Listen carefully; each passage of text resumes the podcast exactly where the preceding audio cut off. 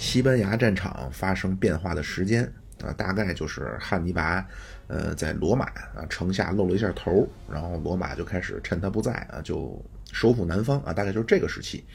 那么大西皮亚怎么就一天时间就把汉尼拔的老家给换了呢？啊，这件事儿呢，小孩没娘，说起来话长啊，这咱们得从头说起。啊，那最早负责这个西班牙战线的啊，迦太基那边就是汉尼拔的几个弟弟，啊，罗马这边呢，当时就是这个科尔乃里乌斯西皮亚，啊，但是两边打着打着，因为迦太基是雇佣兵，啊，那罗马是靠罗马市民，包括同盟国的人，啊，那意大利本土都忙于应付汉尼拔，啊，所以也派不出额外的兵员了，啊，所以在西班牙战场，啊，随着双方的僵持，慢慢迦太基就靠着在当地。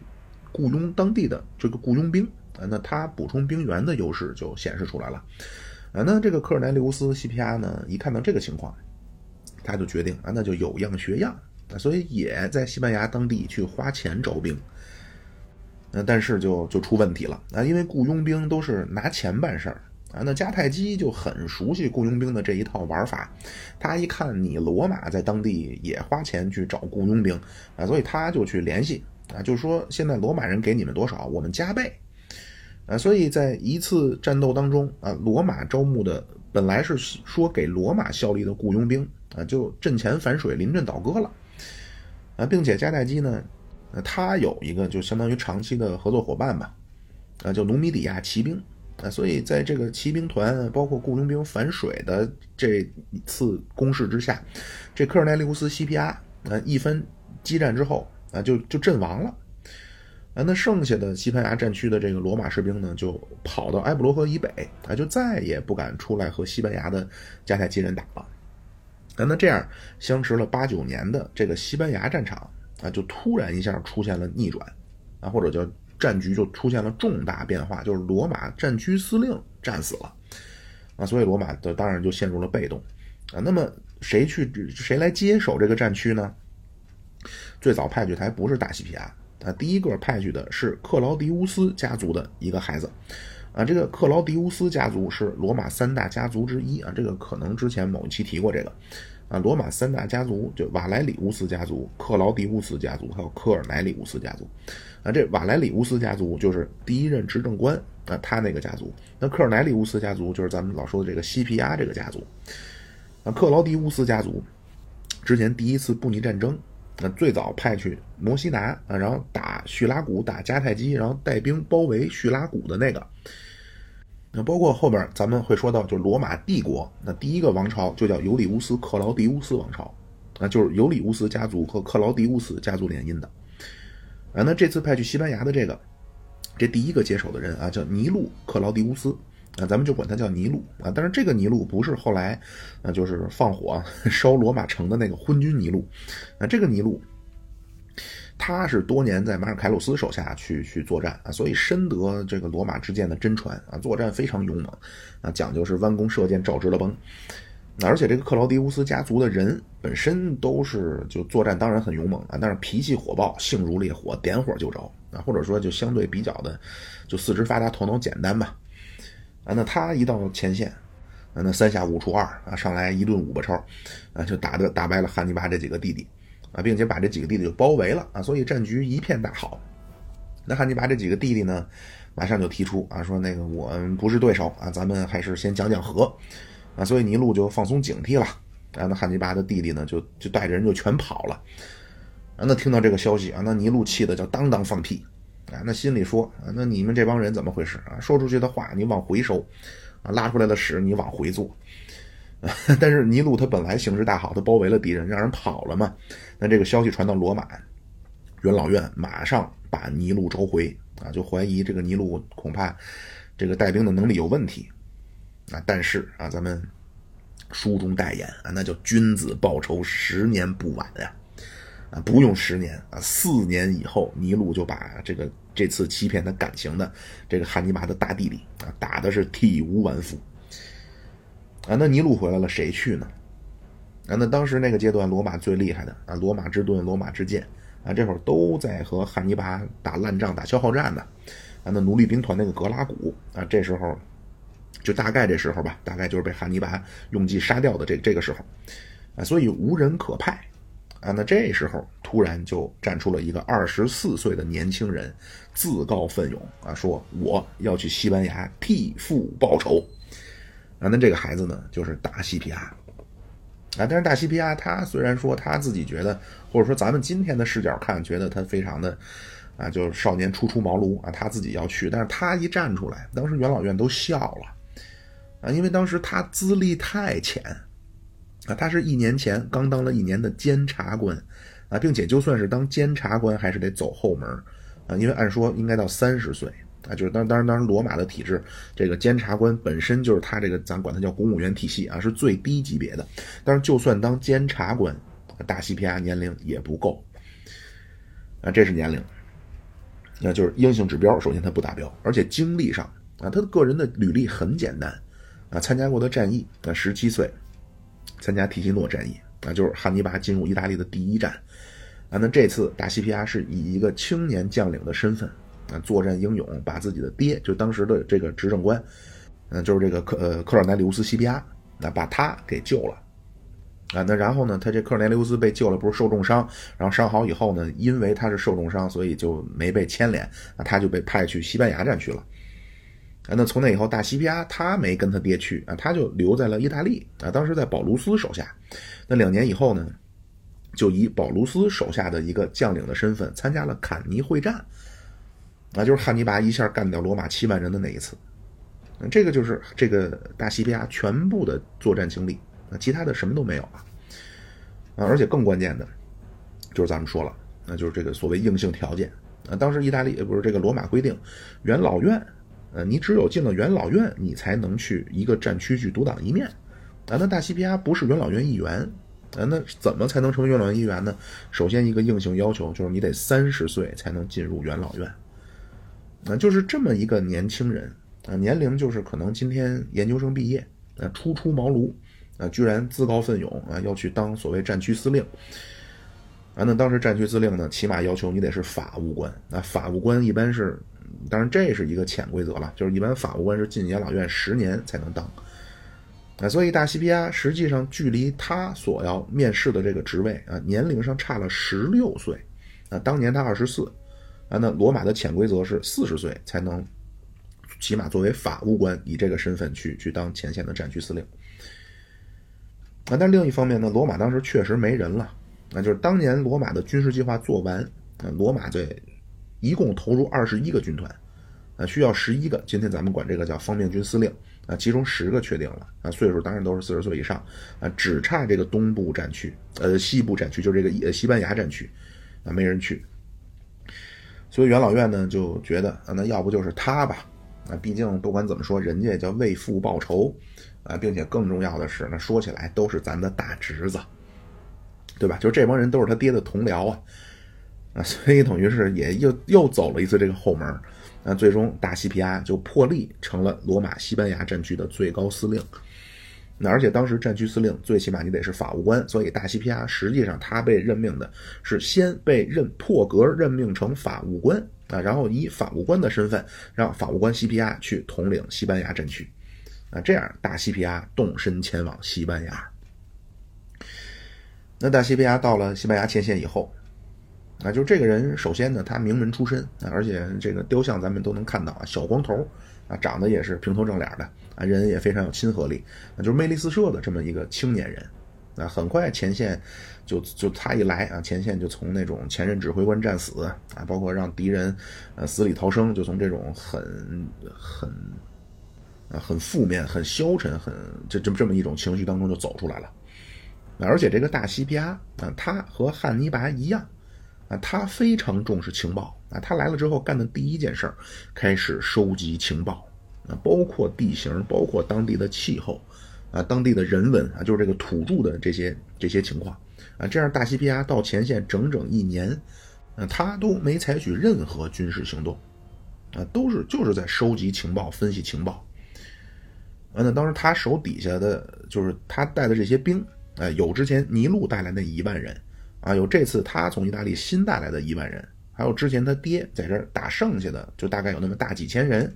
啊，那人数上和对面汉尼拔的两个弟弟带的人，啊，就当时西班牙在迦太基军队这这边是分成三路大军，啊，那就距离新迦太基最近的啊也有十天的路程，啊，另外一个。在最南部啊，靠近这个直布罗陀海峡；另外一个呢，在最西边啊，靠近葡萄牙。就今天不是靠近啊，应该是在今天葡萄牙境内的。就这个我也不知道为什么他们军队是这么一个部署情况啊。所以看到这种情况呢，大西皮亚随着他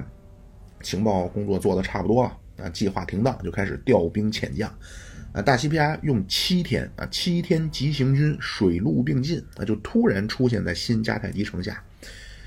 啊，那当时新迦太基就因为他都在外边那三支大军嘛，啊，他知道这个情况以后，赶紧都分分就是奔向新迦太基城去增援首都，啊，因为当时无论如何也没有想到这个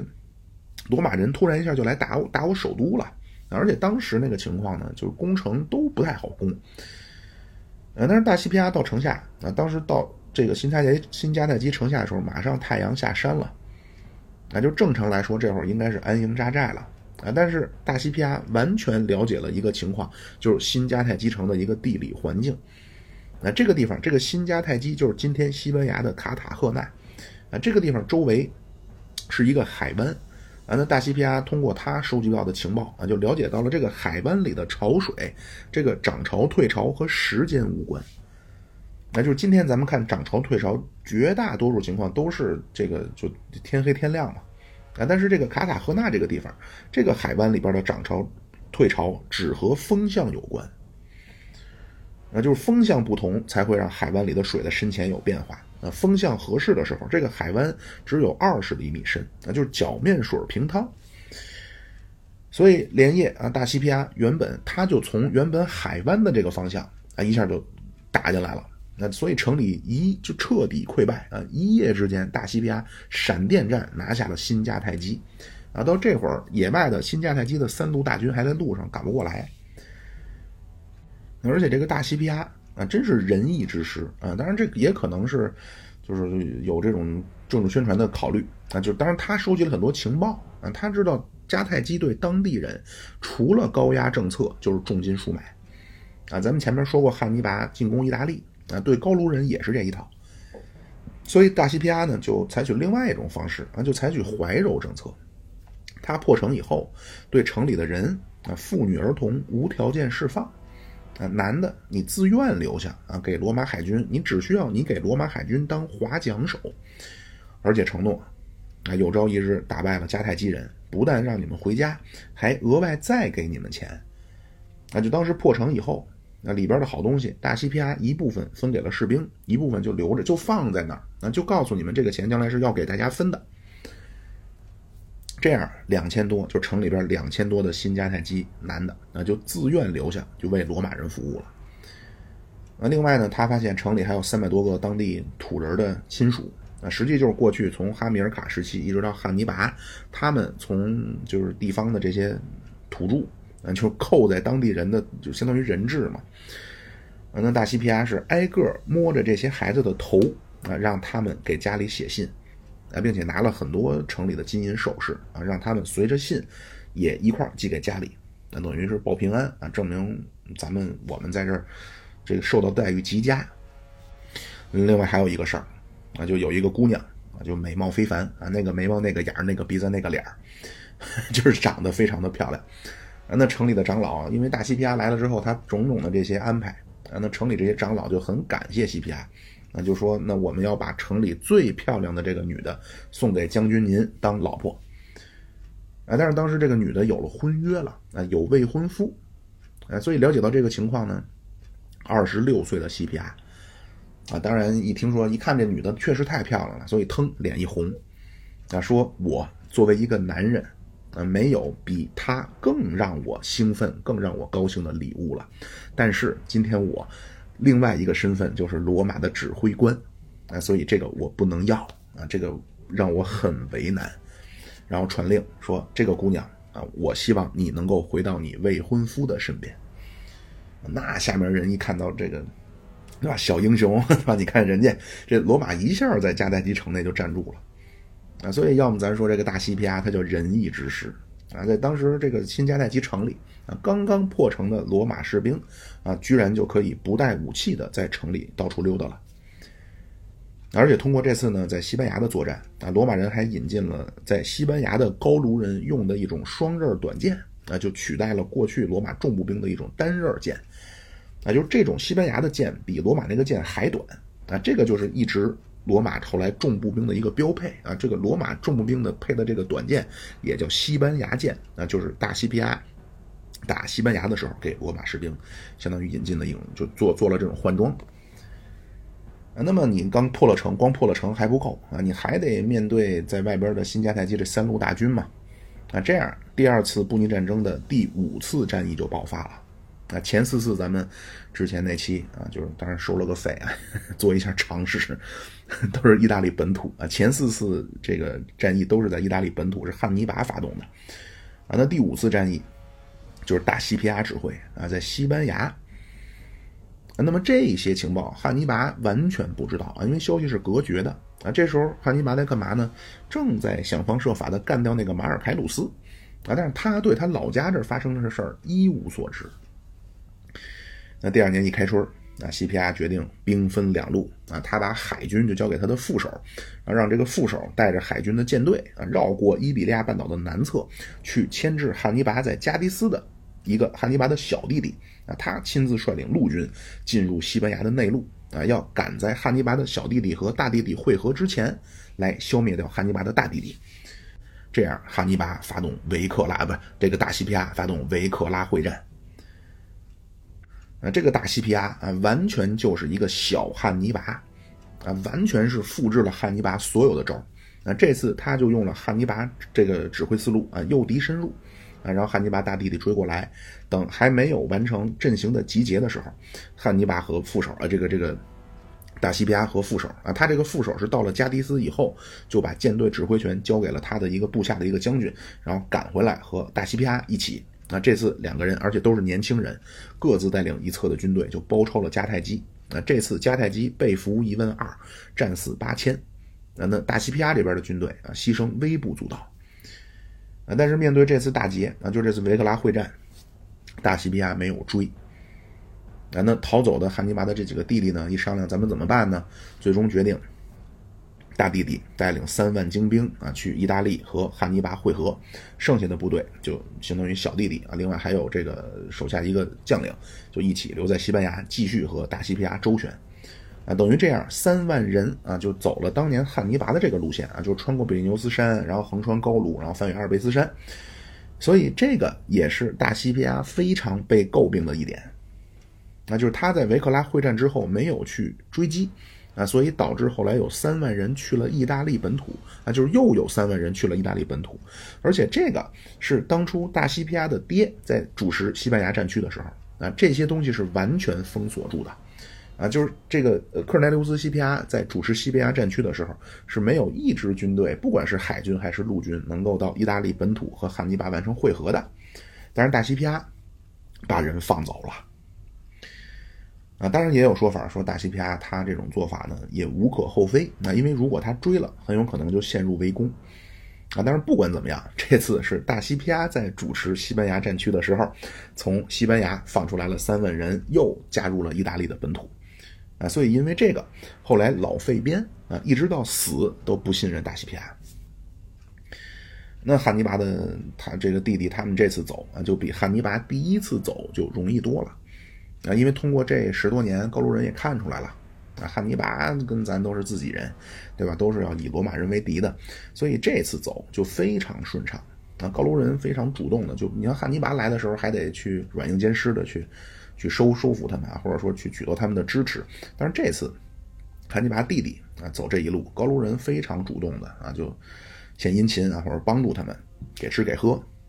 那这个消息，汉尼拔听说以后，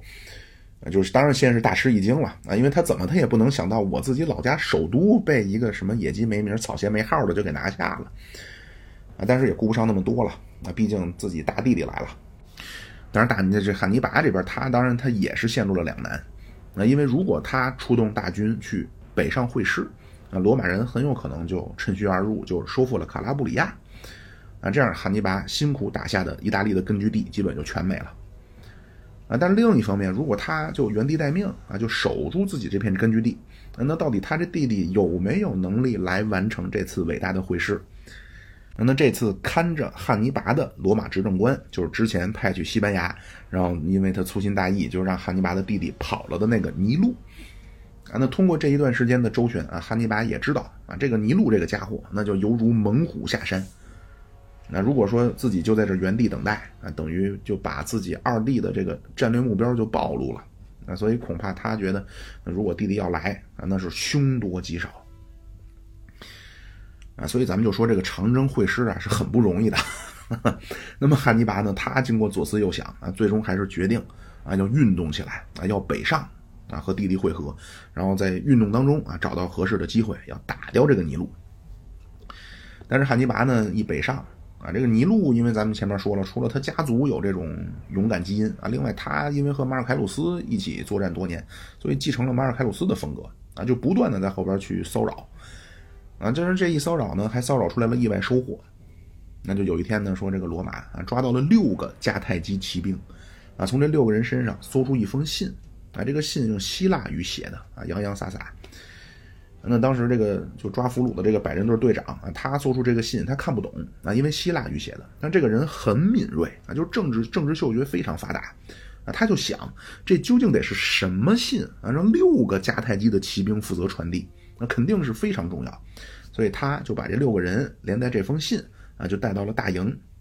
找到懂希腊语的一看，哎呀，可了不得啊！这个信是汉尼拔二弟写的。那是里边是写的非常详细，他的行军路线，包括他希望汉尼拔接应他的这个汇合地点。啊，那尼禄看到以后大喜过望，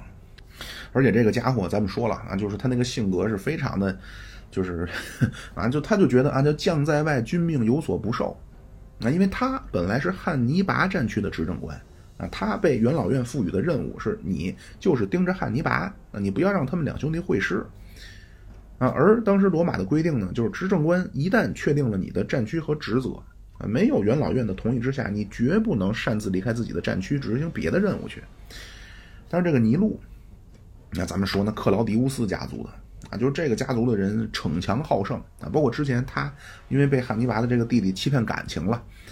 啊，导致回来被撤职查办啊，所以这次啊，尼禄什么也不管了啊，说我跟汉尼拔这个二弟啊，就跟他这个弟弟啊，实际上大弟弟啊，叫哈斯多鲁保尔。啊，说我跟他就一天二地仇，三江四海恨啊！上天追入凌霄殿，下地赶入鬼门关，啊！我不管什么法律了啊！我必须要找他，我去报仇雪耻。那这次尼禄呢，就精挑细选了六千步兵，一千骑兵，啊，都是叫短衣襟小打扮啊，全身上下收拾的紧沉利落，抻胳膊抬腿是没有半点崩挂之处。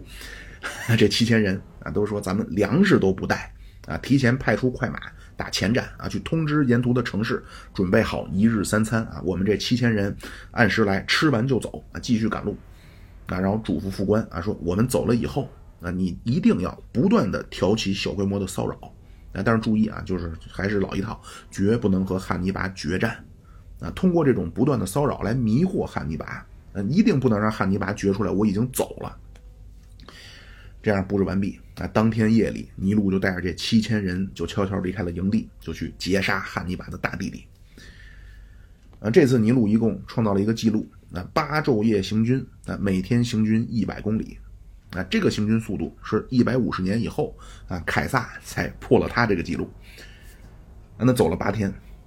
就赶到北方啊，就是那边不是因为北边那也有一个执政官是盯着汉尼拔的弟弟来的那个执政官吗？啊，他来了，他一说啊，接下来这个汉尼拔的弟弟他要怎么行军？他大概行动什么方向？什么军事计划？啊，这样第六次战役爆发啊。那因为这次罗马有了尼禄的加入啊，当然更重要的就是尼禄带来了汉尼拔弟弟的军事机密嘛，所以尼禄呢就从背后进攻啊，那迦太基就腹背受敌。那么最终经过英勇的战斗，那汉尼拔的大弟弟战死疆场啊，尼禄终于就报了四年前被欺骗感情的那个仇。那就后来李维写啊，就历史学家李维写啊，说作为哈米尔卡的儿子，汉尼拔的弟弟哈斯德鲁鲍尔没有令他们蒙羞。那打完以后，那这个尼禄都没来得及参加打扫战场，那直接带着七千人再次不分昼夜急行军啊，回到了南方。这样一共前前后后两个星期啊，汉尼拔完全不知道尼禄离开了啊，他那边还等着弟弟呢啊，他还算呢啊，怎么着这会儿也得从阿尔卑斯山南侧下来了啊。结果有一天，罗马人突然就往他这个大营前面扔过来一个包，那汉尼拔手下捡回去一看，就是汉尼拔弟弟的人头。啊，这个就是汉尼拔离开西班牙以后的十一年啊，第一次见到弟弟啊，但是居然是这种方式啊，直接就见到了项上人头。那咱俗话说叫打仗亲兄弟，上阵父子兵，对吧？那亲兄弟啊，这会儿四十岁的汉尼拔，那好意思叫凉水浇头，怀里抱着兵啊，心灰意冷啊，就拔营南撤啊，就回到了卡拉布里亚。啊那从这儿以后，汉尼拔就再也没有进入意大利的北方了。那再回到西班牙战场啊，那西班牙那边咱们大概回顾一下啊，就是四年以前啊，这个大西皮亚上任，然后三年以前大西皮亚闪电战，那一天拿下新迦太基，啊，两年以前发动第五次战役啊，就这个维克拉战役啊，那大西皮亚就击败了汉尼拔的两个弟弟，然后大弟弟就东窜意大利，那小弟弟就继续留在西班牙，啊，那再一年就是尼禄在意大利奔袭斩杀汉尼拔的这个大弟弟。啊，当然，这时候西班牙呢还有汉尼拔的这个小弟弟啊，包括他手下还有七万大军，还有三十一头大象的这么一个庞大的部队。那大西皮亚呢就在新迦太基啊做了休整以后啊，组织了不到五万人啊，就要彻底的和西班牙的迦太基人进行一次决战。啊，那这次呢他又采用了一次汉尼拔之前用的一个战略啊，就是第二次战役当中汉尼拔用那个招啊，就是提前先早上提前起床吃饭。那而且这会儿大西皮亚已经有了一支训练有素的骑兵，啊，那这次呢就完全复刻了第二次战役汉尼拔的战术啊，通过骑兵的包抄，那，一战就把迦太基的七万多大军打得只剩六千人，啊，就这一次，实际就是坎尼会战完全倒过来的结局。啊，是大西皮亚就是罗马人消灭了迦太基啊将近七万人，这样西班牙战区局势就明朗化了，就是迦太基人在西班牙再也无力抵抗大西皮亚了。啊，那到这一年，大西皮亚也到了曾经汉尼拔翻越阿尔卑斯山的那个岁数了。啊，那他就开始构想一个更雄伟的计划，啊，就是要模仿汉尼拔千里奔袭意大利，啊，他要策划一次神兵天降在迦太基的本土。啊，所以呢，他就留下两个军团来镇守意大利，呃，镇守西班牙，自己就带着其他的在西班牙培养起来的自己这支老兵的军队，啊，就走海路就回到了罗马。他回去先汇报战况，啊，然后说我不光现在要拔了汉尼拔这颗钉子，而且要彻底结束这场战争，啊，方法就是带领我手下培养出来这支精锐之师，啊，我要神兵天降迦太基，啊，那之前在西班牙，啊，我等于换了一次家了，啊，这次再换一次，我要把换家进行到底，啊，但是咱们说那罗马的体制，你三十岁能进元老院，四十岁才能当战区司令。那等于之前已经给你破格了，对吧？让你二十五岁的岁数，这个年龄啊，你通过叔叔大爷们的通融啊，你能去当西班牙战区司令。但是这次，他说他要怎么怎么执行这个伟大的构想，元老院无论如何不同意了。那带头反对的就是那个罗马之盾老费边。那这会儿费边已经成了就是罗马事实上第一人了。那本来费边的主张就是通过消耗啊，通过这种。这种防御来来来来来来削弱汉尼拔，那而且你西皮亚你在西班牙，你你有一个重要的污点呀，就是你放出来了三万的迦太基人来意大利本土了，啊，所以费边就表现出来对西皮亚有很大的敌意。那费边就说啊，说那如果西皮亚要当执政官，那他必须先赶走盘踞在意大利已经十一年的汉尼拔，那而不是去什么远征非洲。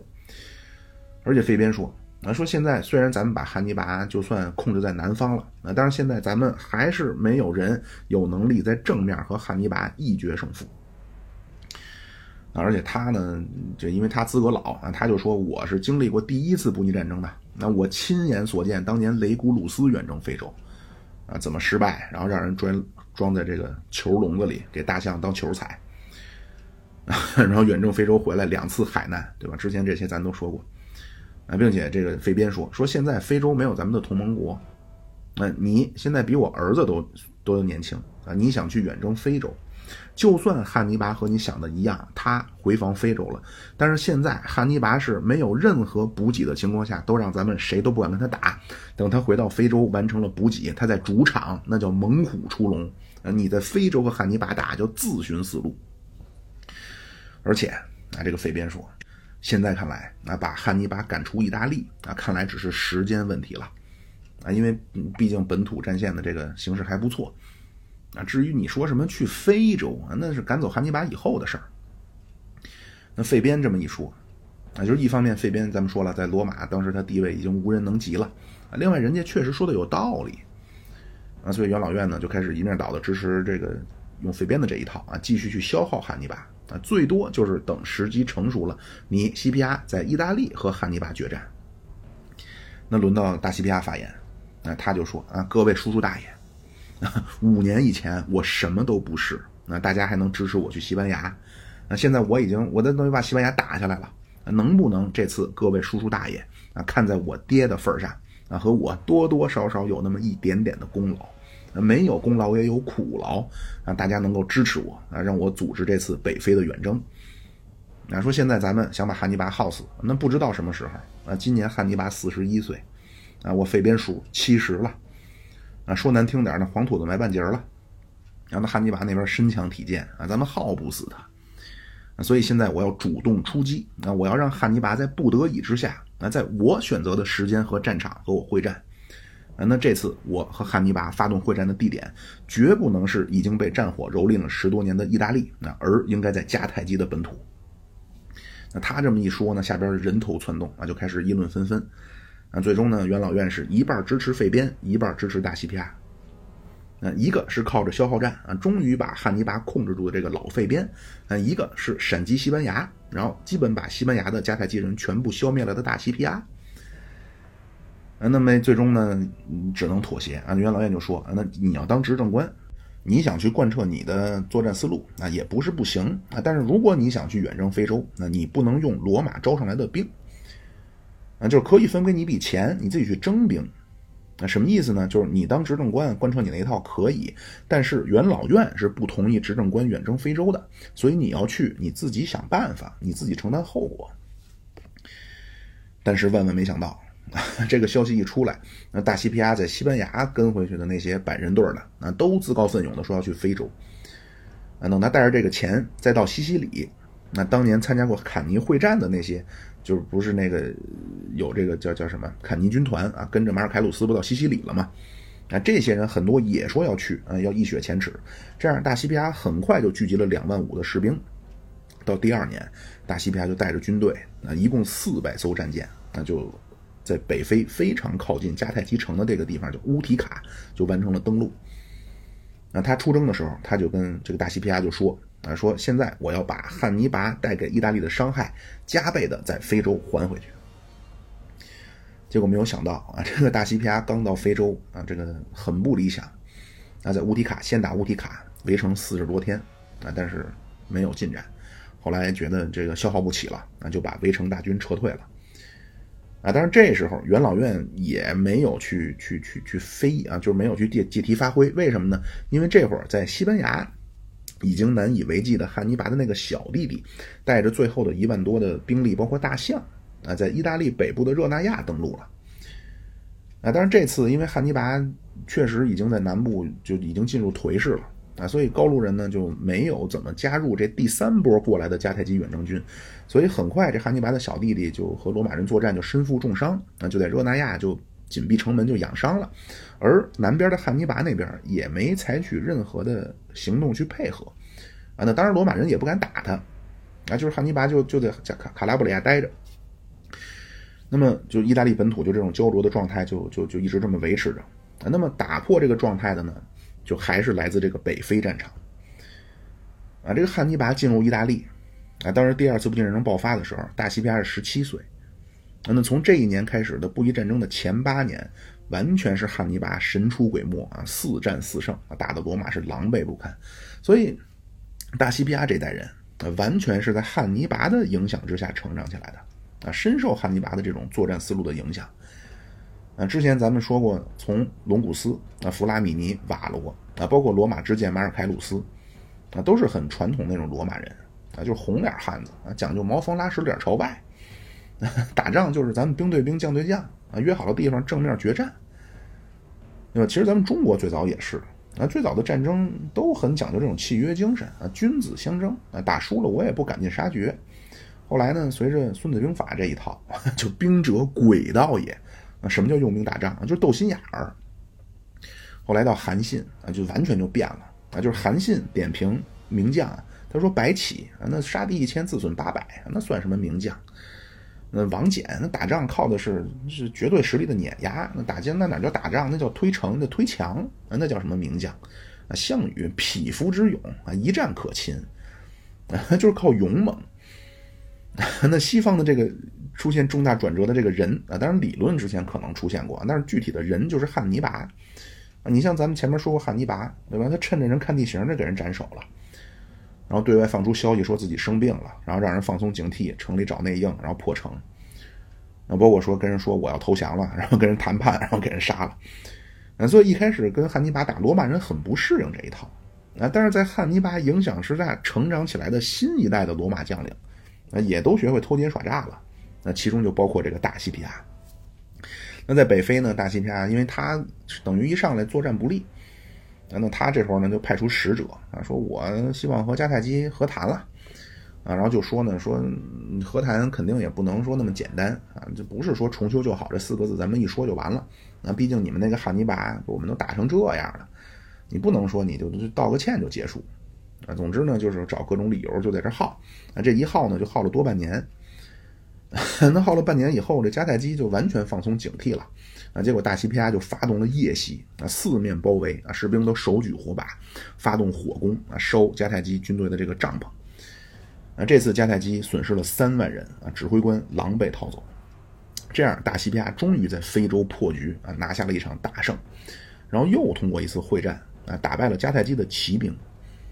那这个地方就咱们提到过啊，这是迦太基的传统盟友，叫努米底亚。这个地方严格上说是迦太基的一个同盟国，啊，专门给迦太基去贡献骑兵的，啊，那大西皮亚拿下这个地方，啊，而且很快他因为很擅长用这种政治攻势，啊，很快就把努米底亚就变成罗马在非洲的第一个同盟国。所以这个消息传到意大利，啊，举国欢庆，啊，但是迦太基就慌了，啊，当然迦太基国内呢贵族四种意见，啊，第一个说现在咱们要动用舰队。啊，要断了大西皮亚的海外增援啊，把他困死，这就是效仿当年费边困汉尼拔的那个招这是第一个意见。第二个意见啊，说咱们要靠着迦太基的这个城池坚固啊，打城市防御战，靠双方这种不成比例的消耗消耗比啊，把汉这个大西皮亚打败。啊，第三个意见说咱们现在不要去做这种无谓的抗争了，那还是要和大西皮亚去去和谈了。啊，第四个意见说现在当务之急啊。要把汉尼拔召回国啊，让汉尼拔和大西皮亚来一决胜败。当然，这四种意见呢，彼此无法进行妥协啊，互不相让。那最终就决定四个方案啊，同时推进。这样，在热那亚的这个汉尼拔的小弟弟和在卡拉布里亚，就是意大利南部的汉尼拔，就接到了政府的文书啊，说请你们立刻回国。啊，那同时呢，这个迦太基也派出使节去大西皮亚的军队啊，说希望能够和谈。啊，那大西皮亚就就坡下驴啊，说可以和谈没问题，得答应我几个条件。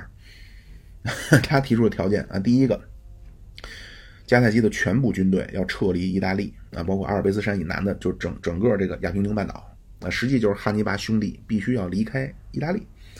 啊，第二个条件，迦太基要宣布彻底放弃西班牙。啊，第三个条件。迦太基只能留二十艘船，其他的船全部要交给罗马。啊，实际就是让迦太基解散自己的海军。那第四个条件，和谈期间，罗马在北非的军费要迦太基来支付。那第五个条件，迦太基因为你相当于是城下之盟啊，你要给罗马五千塔兰特的赔偿金。第六个条件，不是条件啊，第六个实际上就是以上五个条件换来第六点，就是罗马承认迦太基的独立自主。这些条件啊，其实是有合理性的那，就不是一个漫天要价的一个一个东西，就能看出诚意来的。那就是大西皮亚很有可能真的是考虑这时候要和迦太基和谈了。那，因为他远征非洲是顶着巨大的国内的压力，那他首要的目的那就是要让汉尼拔离开意大利。那但是另一方面，如果在平原和汉尼拔会战啊，无论那个阶段，就是那个时候的西方，不管是谁，不管事先做多么充分的准备啊，你说你战术运用的多么的娴熟，谁也不敢说在平原会战能打败汉尼拔。而且呢，这个大西皮亚这个人呢，他有一个特点，就是他不是主张一切问题都要靠武力解决啊，这个咱们后边会说啊，就他非常善于掌握这种平衡，而且他的性格呢，也没有像。呃，呃，克劳迪乌斯家族的人的那种激进啊，或者那种热血，那就之前他没有所谓的为父报仇啊，他在西班牙实际上是靠着当年反水杀死他爹的当地的雇佣军啊，打败了西班牙的迦太基军队啊。但是他这个条件啊，虽然说咱们作为第三方中立的角度看是比较比较比较合理，但是迦太基人不能接受。但是虽然不能接受呢，因为之前已经派出信，因为他四个方案同时进行的嘛，啊，所以已经派人去招汉尼拔兄弟回国了。啊，那汉尼拔那个弟弟，呃，因为重伤就伤势过重，在路上恶伤势恶化就死了。那汉尼拔接到命令以后，啊，这个咱们就是作为就看历史啊，真的是会这样，就有的时候会代入，就是咱们都能够想象汉尼拔当时的心情，啊，在意大利打了十六年了。这会儿已经四十四岁的汉尼拔，呃，仰天长叹呀，啊，无奈之下只能班师回朝。啊，根据这个李维的记载啊，他说这个汉尼拔无冬立夏，啊，他餐饮和士兵完全一样，啊，而且这个人因为工作太多，所以基本上这个吃饭都不能按时吃饭，啊，经常是饿得不行了，没办法再去吃一口。那睡觉也是，那因为他说他处理的这个军务堆积如山，啊，永远做不完。所以他怎么休息呢？啊，他不是说到晚上睡觉，那是抽空睡，呃，没有什么床啊这那。经常说汉尼拔的士兵经常看到这个汉尼拔裹着一个士兵用的斗篷，啊，在树荫那就那就就席地而卧，那是非常常见。那士兵当然也很心疼这个主帅啊，说在他身边巡逻过去的时候非常小心啊，绝不能让武器发出一点声音啊，吵醒自己的主帅。那而且汉尼拔这个人进入意大利以后十六年啊，十六年不近女色。那之前在西班牙的时候，他和当地土著的一个部落首领的女儿结了婚啊，还生了个孩子。那进入意大利以后啊，一次没碰过女人。啊，色叫刮骨的钢刀啊，色字头上一把刀。啊，而且这十六年根据记载，那就迦太基给汉尼拔的补给只有两次啊，就迦太基从北非给到汉尼拔的补给只有两次。汉尼拔就是带着他长征过来那二两万六的这个长征精锐，呃，完全是靠自己在意大利坚持了十六年，而且这过程中全程没有士兵投降或者脱队。呃，他军队里边当然有北非和西班牙和高卢的这些雇佣兵。那那最困难的时候，那他军队真的发不出钱来了。啊，因为罗马是义务兵啊，义务兵不是不用给钱。那汉尼拔这边相当一部分是雇佣兵，啊，按说雇佣兵拿不到钱。啊，脱队而去叫天经地义，啊，但是因为这些雇佣兵多年和汉尼拔的相处，啊，完全被这个人格魅力征服了，啊，所以不给钱也要继续为汉尼拔战斗。嗯，咱们说这个大西皮亚，那他是就是性格开朗啊，非常乐观啊，自己也很年轻啊，也很愿意和自己手下的将领去去，包括士兵啊，去谈笑风生。那汉尼拔是非常严肃啊，不苟言笑，事必躬亲啊，这两个人在性格上是完全相反。啊，但是虽然相反啊，但是两个人都非常的有这种人格魅力啊，都手下都对他们非常的尊尊尊敬，非常崇敬。那接到回国命令以后，那四十四岁的汉尼拔长叹一声啊，叫时也，命也，运也啊，三十功名尘与土，是八千里路云和月呀！啊，但是没有办法啊，他只能因为他。军命难违嘛，他毕竟要回国，所以只能让人在一面墙上那镶了一块铜板，那在铜板上记录自己从离开西班牙以后的所有的战果啊，就是从他从二十九岁一直到四十四岁这一路打下来的军事成就，那包括这一路他的士兵的人数，那就是从西班牙离开的时候多少人，进入高卢的时候多少人啊，翻越阿尔卑斯山进入意大利的时候多少人，那这块铜板五十年以后，那罗马的历史学家李维就看到这个啊，就记录下来了啊。幸亏他记录下来，因为这个铜板找不到了。啊，另外和李维差不多同时期的波利比乌斯啊，根据他的说法啊，说这个铜板是分左右两部分，啊，刻在两边的内容是完全相同啊，一边是用迦太基的这个腓尼基文字刻，一边是用希腊文字刻的。啊，所以就因为波利比乌斯他是希腊人啊，就是他是希腊的罗马人。啊，所以他懂这些，他完全就能读懂。啊，这就又有一个问题，就是为什么汉尼拔用两种文字刻？那而且一种文字居然不是拉丁语，而是希腊语啊！就是现在网上有一些非常搞笑的人啊，我不知道是魔怔了还是为了流量啊，就天天说西方历史是编的。那么西方没有什么古罗马、古埃及啊，什么古希腊都没有啊，他们就非常愿意拿这个来说事儿。啊，就是拿破仑远征埃及的时候，那就有一个学者就发现啊，这个叫罗塞塔石碑。那这个罗塞塔石碑上面确实是刻着埃及的象形文字，啊，当时埃及的这一种通用文字啊，包括希腊语这三种文字。那而这三种文字呢，记述的内容是完全相同的。